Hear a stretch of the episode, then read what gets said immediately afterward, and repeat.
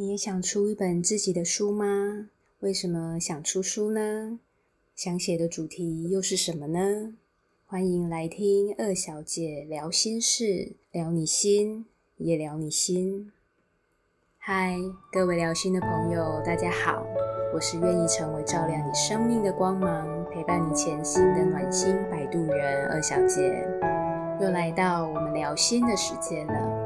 今天二小姐要跟大家聊的主题是出书和我想的不一样。我在国中的时候，因为迷上了左倾文的小说，看着看着，不知不觉就有了想和他一样写书赚钱的想法。觉得如果能用自己喜欢的事情赚钱，那真是再好不过了。而且我只要优雅的写写字就可以赚钱，是不是很棒呢？但是，当自己真的出了一本书之后，我发现除了要靠写书养活自己难如登天之外，也发现，在没有团队资源的前提下，一个素人作家要做的事情，绝对不是只有写作这么简单，而是要在开始投入写作工作之前，就要先为自己的书写一份投稿用的企划书，告诉别人为什么要帮你出版这本书。还要经营自己的社群，培养粉丝，因为这些粉丝未来就会是你的读者，让他们除了买你的书之外，还能帮你卖书。也要盘点自己的人脉，你要知道，当你把书写完之后，有谁可以帮你卖书，可以帮你写推荐序，推荐你的作品，还要有足够的行销技巧，因为在你的书正式出版之后。你要为自己举办各种的行销活动，因为出版社的行销资源有限，通常轮不到我们这种素人就用完了。以上是不是一种超现实的发现呢？我觉得真的是超现实，而且这狠狠地敲醒了我的白日梦。我在决定写书之后，上了一堂专门教人出书的课。我上了课才知道。原来写书这件事情远远没有我想象中的浪漫，因为从企划书开始，你就要先想好写什么题材，我要怎么收集资料，书的架构长什么样子，有多少的章节，为什么想要写这样的书，书名又是什么呢？这个过程其实有吓到我，因为我从来没有想过出书原来是这样子。我才刚开始有个写书的念头，我就必须要顺便把整本书都想完。更何况我要写的是生病的事，治疗都还没结束，我要怎么知道有什么内容呢？这时候当然就只能发挥自己的想象力了，想想自己理想中的书长什么样子，我希望这本书能够带给读者什么样的感觉。想传达什么样的情感，诸如此类的想过一遍之后，就会有个大概的方向。写好企划书之后，就要决定你要投稿到哪一家出版社了。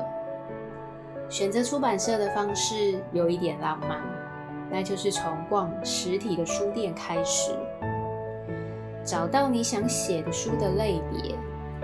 比如说，你想写旅游的书，就找到旅游书的专区，然后找一本你觉得看起来顺眼的书，看看它的封面设计和内容的排版。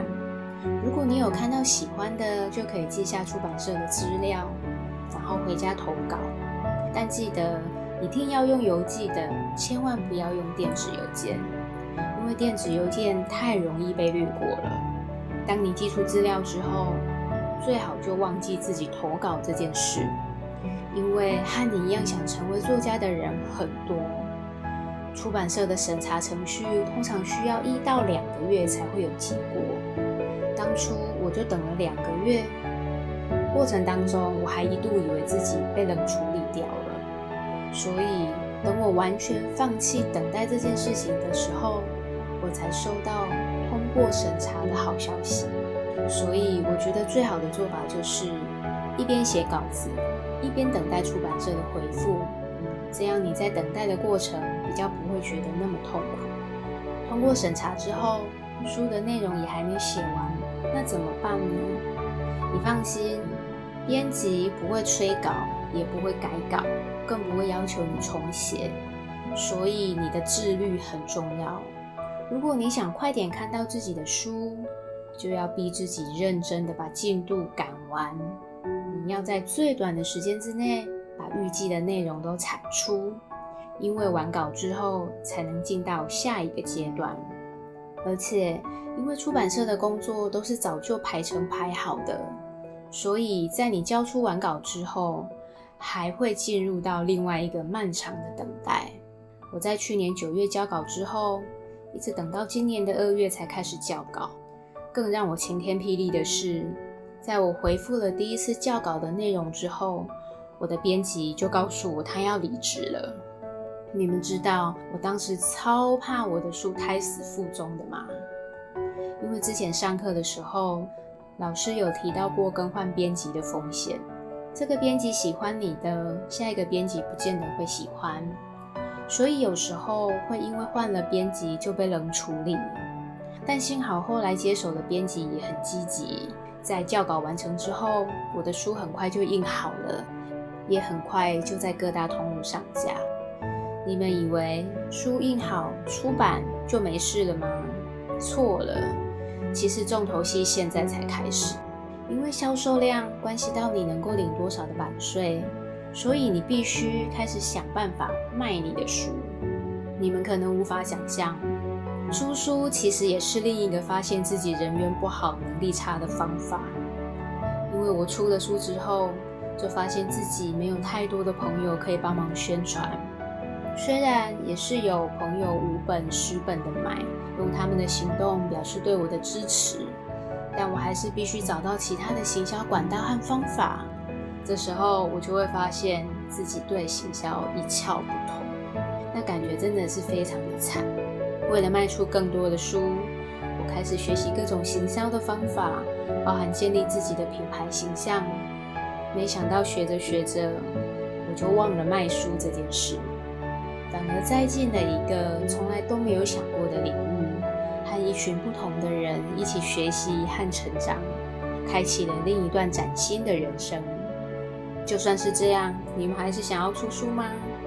好啦，我知道想出书的人也一定还是很多，就像我这么多年来始终无法忘怀自己的作家梦一样。每个人想写书出书的理由都不同，只有自己才知道。这个过程看起来虽然有点辛苦，但其实蛮好玩的。你完全可以体验到不同的人生和生活。而且还可以在这个过程当中有所成长和收获。你也有一个作家梦吗？欢迎在暖心摆渡人二小姐的粉丝专业留言与我分享，或加赖好友私讯给二小姐。详细的连接网址我都放在节目简介里。如果你有心事要和我分享，或者对节目有什么建议，也欢迎留言让我知道。今天的心事就聊到这里，谢谢大家的收听。喜欢我的节目，要记得帮我按赞、订阅和分享哦。我是二小姐，就让二小姐成为照亮你生命的光芒，陪伴你前行的暖心摆渡人吧。我们下次见喽。